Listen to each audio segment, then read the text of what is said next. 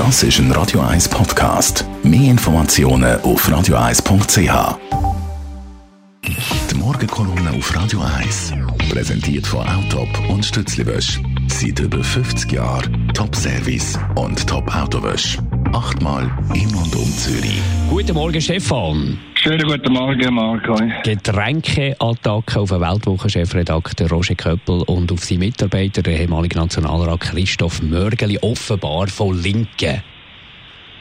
Absolut. Äh, du, Marc, man kann ja zu dem, zum Mörgeli und zum Köppel stehen, wie man will, aber Angriff auf Personen, das geht gar nicht. Wir leben in einer Demokratie, wo politische Differenzen immer noch mit Argumenten ausgefochten werden. Der Grundsatz, der jedem zivilisierten Land gilt, ist der revolutionäre Jugend, aber leider komplett fremd. In ihrem Weltbild gibt es für Rationalität oder Anstand schlicht keinen Platz.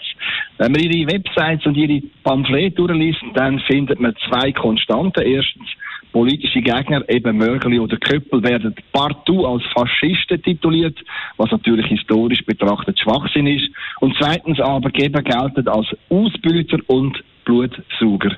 Weiter hat die revolutionäre Jugend in Zürich, wo hinter den Anschlägen stand, enge Bande zu den Kurden in der Türkei und Syrien. Jeder zweite Post setzt sich für die kurdische Arbeiterpartei PKK ein, eine Partei, die für ihre Terroranschläge und für ihren Drogenhandel gefürchtet ist. Den PKK-Fans im fernen Zürich ist alles recht, wenn sie nur können Brand legen oder reinschlagen. Das hat man kürzlich in einer Mercedes-Filiale im Seefeld demoliert, weil die deutsche Automarke in der Türkei eine Fabrik betreibt und für Arbeitsplätze sorgt. Aber auch in Basel schlägt die Zürcher Revolutionjugend gern zu.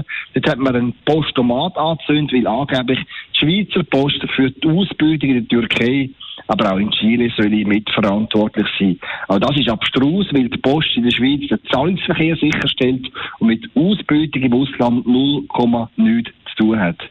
In das ihre Weltbild von der Zürcher Revolution gehört auch, dass sie ihre Botschaft im Netz gern mit Hammer und Sichel dekorieren oder mit dem roten Stern, mit dem schon der Stalin oder der Mao durch die Straße marschiert sind.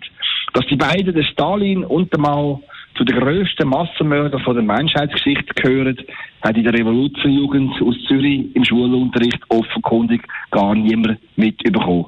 Darum meine Empfehlung zum Schluss, statt in der Szenenbeiz und Buchhandlungsfair für Radau zu sorgen, hätte die Revolution viel gescheiter ein dickes Geschichtsbuch gekauft, am besten eins über ihre höchst zweifelhaften Helden, der Mao und der Stalin. Danke vielmals, Stefan Barmettler. Seine Kolumne gibt es zum Nachhören auf radio1.ch.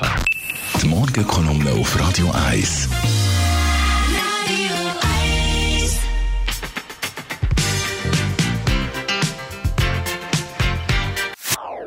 Das ist ein Radio 1 Podcast. Mehr Informationen auf radio1.ch.